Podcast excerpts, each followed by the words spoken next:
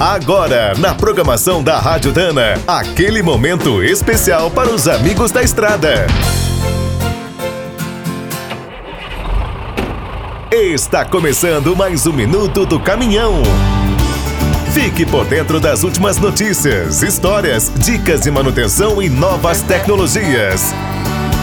Uma das maiores montadoras de caminhões do mundo, a Iveco teve uma origem bem diferente dos fabricantes tradicionais. O grupo foi formado na Itália em 1975. No início, unia cinco marcas muito famosas: Fiat, Lancia, OM, Unique e Magirus Deutz.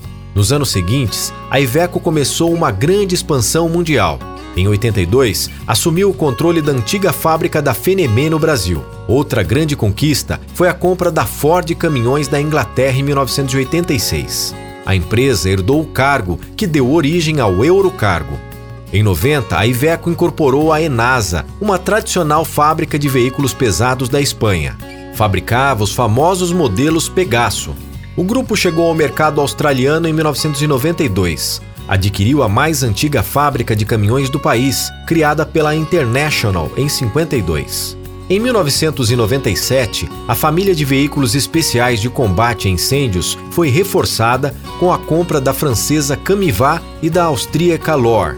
Depois de uma longa pausa, a Iveco voltou a fabricar caminhões no Brasil em 2004.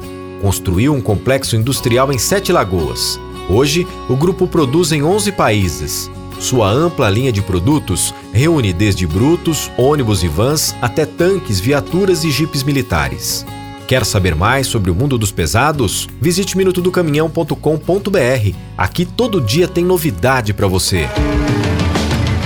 O Minuto do Caminhão é um oferecimento de Spicer e Álvaros, a dupla imbatível em componentes de transmissão, suspensão e direção. É do trecho já sabe. Para ficar bem informado, a Rádio Dana é sempre a melhor sintonia.